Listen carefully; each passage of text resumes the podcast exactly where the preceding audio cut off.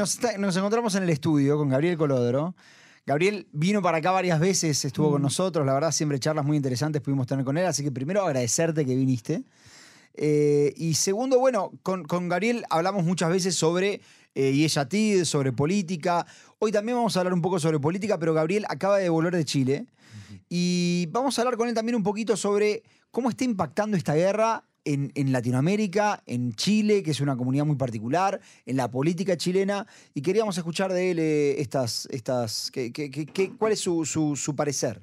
Bueno, primero que todo agradecerles a los dos por la invitación, siempre un placer conversar con ustedes y, yo creo que eh, esta, guerra que, que cambió todo, ¿cierto? Eh, nos ha generado espacios de diálogo diversos sobre temáticas distintas y, ha afectado no solamente a, los ciudadanos que vivimos en Israel, sino que a las comunidades judías de todo el mundo y en ese sentido el ataque del sábado negro, el sábado 7 de octubre, fue un ataque que no fue solamente contra los kibbutzim, no fue solamente contra los que estaban en la fiesta nova, sino que fue un ataque contra todos los judíos del mundo. Y eso se nota, se siente, eh, y ellos lo sienten también, a pesar de estar a distancia eh, física. Eh, lo, primero que hacía cuando me encontraba con grupos de judíos era preguntarles, por ejemplo, ¿quién de ustedes no ha llorado en estos? ya eran dos meses, digamos, cuando he vivido. Y la mayoría había llorado más de una vez. O sea, yo creo que el hecho de que haya sido todo transmitido, que la guerra haya partido como una guerra mediática, porque al jamás eh, transmitir todo lo que hacían y, digamos, subir todos estos videos y fotos, imágenes, no solamente desde sus cuentas propias, sino que también desde las cuentas de la gente que iba eh, secuestrando o asesinando, eh, generó un espacio de guerra nuevo, que es la, que es la guerra mediática ellos abrieron la guerra mediática. Ellos comenzaron el ataque así y nos atacaron a todos los judíos del mundo de esa forma, porque en el fondo cada persona que vio esos videos, incluyéndonos a nosotros tres, en el fondo sentimos el mismo dolor. Y, al, comienzo, sin saber qué es lo que era realmente.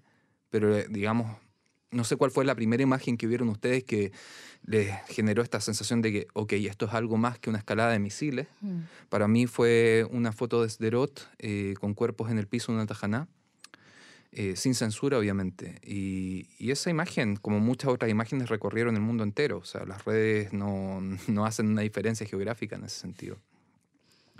Em, la verdad es que, como bien decías, vengo llegando de, de un viaje de casi un mes de Chile donde hice varias cosas. Eh, hubo varias cosas que era necesario hacer.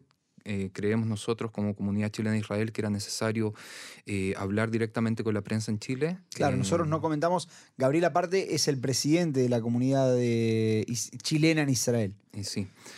y bueno, el trabajo de lucha contra el antisemitismo y el BDS es algo que, hemos estado trabajando desde nuestra fundación prácticamente. y era ¿Fue en? Eh, nosotros fundamos como, como AMUTA, como ONG el año 2018, empezamos a trabajar el año 2016. Entonces comenzamos ya el 2016 con un trabajo fuerte, un poco haciendo un análisis de la situación. Eh, es muy difícil para cualquier persona que no ha vivido la realidad chilena y la evolución política chilena entender cómo se ejecuta el antisemitismo en Chile y cómo afecta realmente y cuáles son los peligros. Entonces eh, generamos un sistema propio de análisis de información, de análisis de eh, situaciones, de análisis de política y cómo iba a afectar esto no solamente a la comunidad judía, sino que las relaciones entre Chile e Israel. Em, y, en ese sentido hemos ido avanzando una campaña muy fuerte contra el movimiento BDS, que ha sido una de las principales amenazas eh, de orden legal, podríamos decir, a, las relaciones entre Chile e Israel. Y bueno, la guerra solamente acelera estos procesos y, genera una situación de antisemitismo que eh, yo creo que es eh, inédita dentro de la historia de las relaciones entre Chile e Israel, sobre todo en el periodo presidencial que hay hoy día en Chile. Gabriel, eh, yo no sé si la gente lo está viendo, pero tiene un pin que tiene la bandera de Chile y de Israel y él nos contó una historia muy interesante que quiero que la cuentes. Otra vez. Pero al aire, al aire. No, es que la he contado este. varias veces, entonces cada vez que la voy a contar, alguien me dice, ya la contaste. Entonces, no, el, año 2019 eh, fui en mi primera visita como presidente de la comunidad chilena Israel a Chile y estábamos trabajando un proyecto de reconocimiento de títulos del área de salud. Eh, tanto en Israel como en Chile. Entonces fui con este boceto de proyecto eh, a una reunión con algunos diputados de la, de la Cámara de Diputados eh, de Chile y en el lobby me encontré con un diputado que hoy día es presidente, con Gabriel Boric, y me miró la chapita, me quedó mirando y qué sé yo, o sea, uno como invitado ahí no, hace diferencia entre digamos, eh, afinación, digamos, afinidad política o no. O sea, evidentemente yo no tengo una afinidad política con Boric, pero eh, es diputado y hay que saludarlo, estaba al lado mío. Lo saludo, me presento y eh, para hacer la corta, derivó en una serie de gritos acusándome de genocida y de genocidio y de robar tierra palestina, etc. fue un episodio bizarro, muy, muy extraño, la verdad, no, no lo vi venir pero en el fondo develaba cierta tendencia y postura que vemos hasta el día de hoy de parte del presidente de Chile, lamentablemente. Eso quería preguntarte, ¿cuáles fueron las expresiones que encontraste ahora que fuiste a Chile? Vos te estuviste entrevistando con muchos medios de allá. ¿Qué, fue lo que te encontraste con respecto a, lo que está pasando ahora que vemos que fue algo diferente? Vos lo decías antes. Bueno, lo primero es que lo primero que impacta uno que, digamos, ha visto esta evolución eh, de antisemitismo desde afuera a través de las redes es que hay una diferencia importante entre lo que se ve en las redes y lo que se vive en la calle.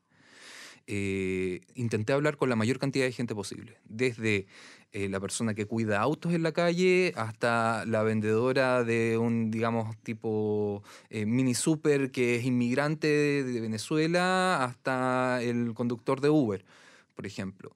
Y la verdad es que sentí una empatía muy grande hacia lo que estamos viviendo en Israel. O sea, yo creo que en ese sentido logramos... Ah, empatía. Empatía, empatía. Yo creo que de hecho logramos hasta cierto punto transmitir lo que realmente se está pasando, lo que realmente ha pasado acá y, y realmente lo que se sigue viviendo acá en el periodo de guerra, lo que han vivido las familias. O sea, hay que considerar que eh, hay cinco chilenos asesinados eh, tuvimos en su momento una chilena secuestrada y otra chilena bajo presunto secuestro que finalmente eh, eh, fue declarada muerta. Fue declarada muerta después de varios meses ya debido al estado en que en que estaban sus restos y, y, ha sido un periodo muy difícil en ese sentido y eso yo creo que la gente en Chile por lo menos lo que me tocó ver es que sí hay comprensión de lo que sucedió, de que hay una percepción del grupo terrorista jamás como un grupo terrorista sanguinario, como un enemigo de la paz en la gente. Eh, sin embargo, hay sectores donde el antisemitismo sigue predominando, tanto sectores políticos como de población civil. ¿ok? O sea, eso lo vimos tanto en el Senado de Chile, estuvimos en el Senado de Chile donde tuvimos una excelente recepción de muchos senadores de izquierda a derecha. Eh, y vimos otras reacciones más hostiles quizás frente a nuestra presencia ahí o a lo que veníamos a pedir. Nosotros fuimos con una foto de eh, Mia Shem, que mm. una de las eh, liberadas hace, hace poquito tiempo.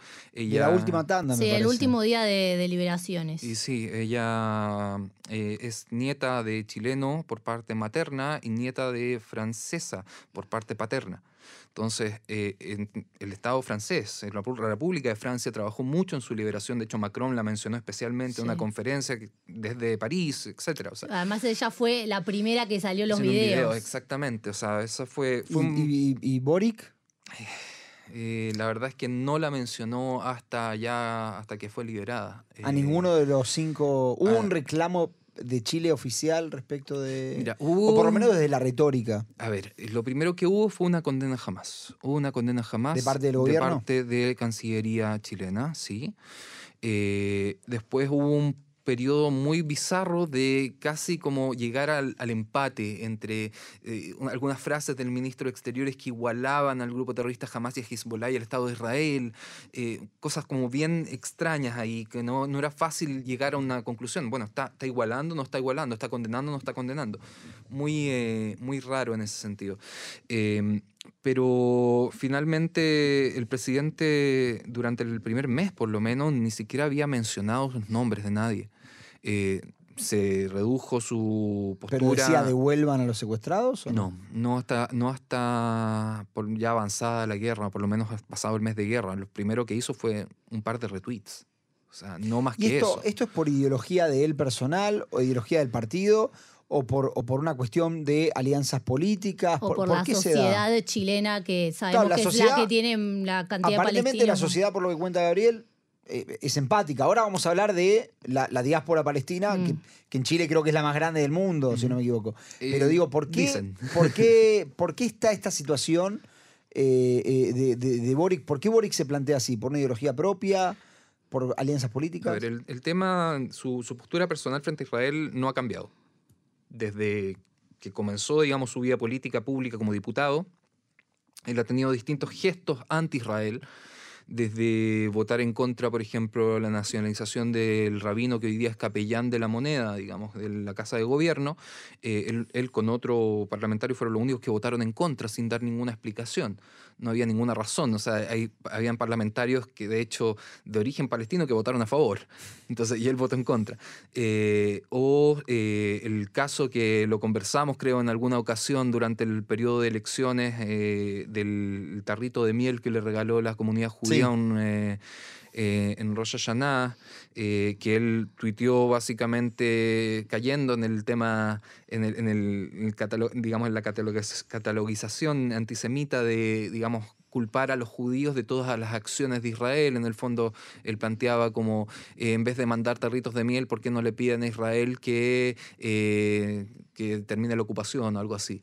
Entonces, él tiene una postura previa con eso y- y ha sido bastante claro en eso. O sea, eh, durante todo el periodo de campaña, él firmó un compromiso con la comunidad palestina para legislar el BDS, el boicot a Israel, como una ley del Estado. Él firmó un compromiso, no es que lo dijo, digamos, verbalmente, lo firmó, está el documento. Eh, y se fotografió con el documento. Eh, en un, durante la campaña presidencial, eh, la comunidad judía generalmente hace audiencias con los candidatos para hacer preguntas, etcétera, conversar. Y él, eh, en la audiencia que tuvo con la comunidad judía, hizo dos cosas que son bastante delatoras de, de su postura. Uno, se refirió cinco veces a Israel como el Estado criminal de Israel frente a la comunidad judía, en un foro por Zoom cerrado, no transmitido, digamos, en ninguna red. Eh, y eh, en un momento plantea, bueno, no todos los judíos apoyan a Israel, por eso es que estamos hablando ahora.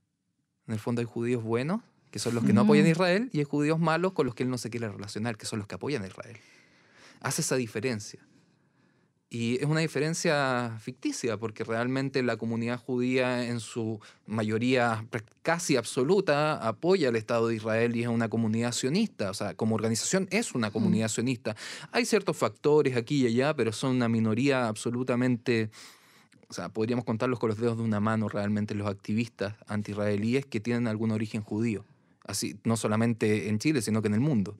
Gabriel, antes dijiste que había que decodificar el antisemitismo en Chile, como explicarlo. ¿Cuál es la particularidad del antisemitismo en Chile? Y ahora en tu viaje a, Chile que tuviste ahora, ¿cómo sentiste a la comunidad judía en ese sentido? Si se sienten seguros, si hubo alguna amenaza como las que hubo en otros países. Bueno, hubo, hubo amenazas bien eh, complejas y nuevas, digamos, cosas que no habíamos visto nunca. Hubo amenazas por redes sociales, digamos, de organizaciones eh, marginales, podríamos decir, que utilizaban la palabra pogrom, amenazaban con pogrom. Amenazaban con pogroms. Amenazaban con pogrom, dando direcciones de sinagogas, de la embajada, etcétera, pero usaban, es muy, es, es muy curioso que utilicen la palabra pogrom, o sea, quiere decir que saben lo que quieren, Mm. en el fondo.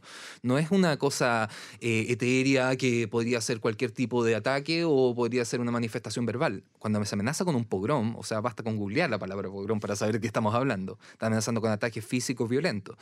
Eh, lo que, lo que ocurre en Chile es que hay sectores eh, que tienen relación con la comunidad palestina que manejan eh, poder en distintos tipos, en distintos ámbitos, tanto poder político como poder empresarial, eh, poder mediático, podríamos decir de cierta forma.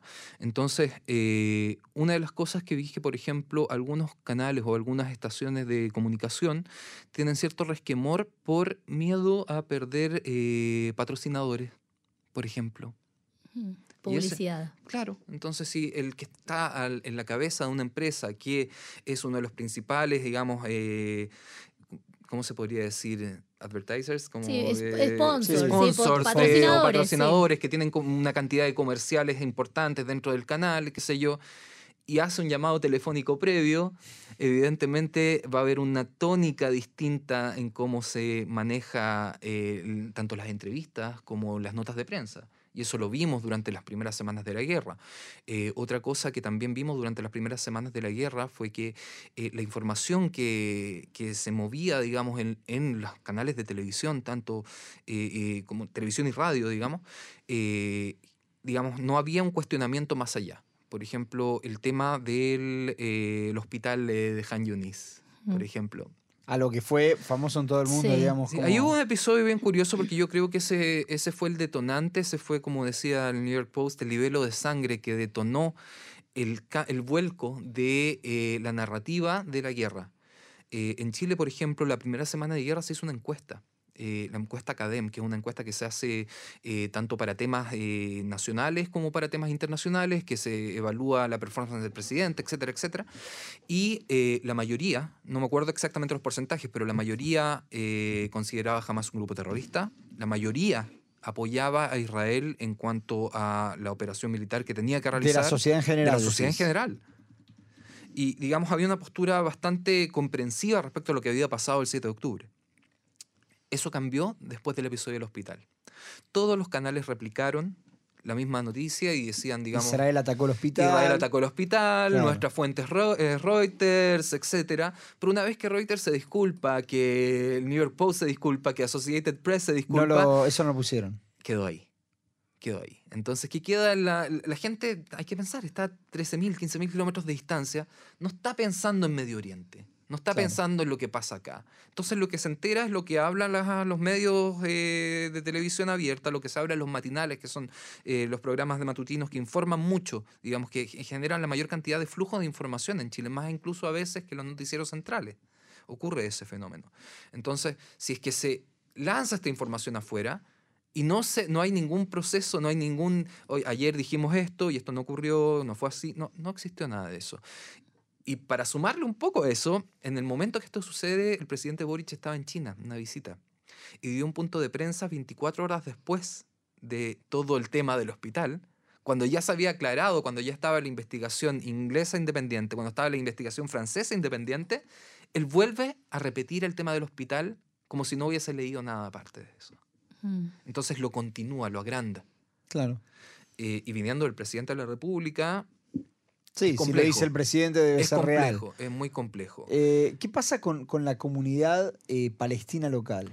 ¿Ellos reaccionaron a esto? ¿Hubo alguna especie de institución que haya dicho, haya, emitido algún comunicado respecto de lo que pasó el 7 de octubre? Y te pregunto, a propósito, te pregunto, 7 de octubre y después, porque quiero saber si el 7 de octubre se reaccionó de alguna forma. El 7 de octubre eh, hubo algunas reacciones como queriendo separarse jamás. Pasa que el presidente de la comunidad palestina hace un año, un año y medio, dio una entrevista donde le preguntaron, ¿usted apoya jamás? Y él dijo, ¿Cómo no los voy a apoyar si son la resistencia palestina? Mira. El presidente actual de la comunidad palestina.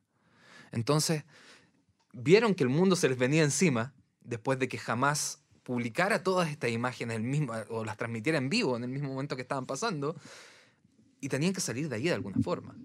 Pero eso no quiere decir que vayan a cambiar su postura.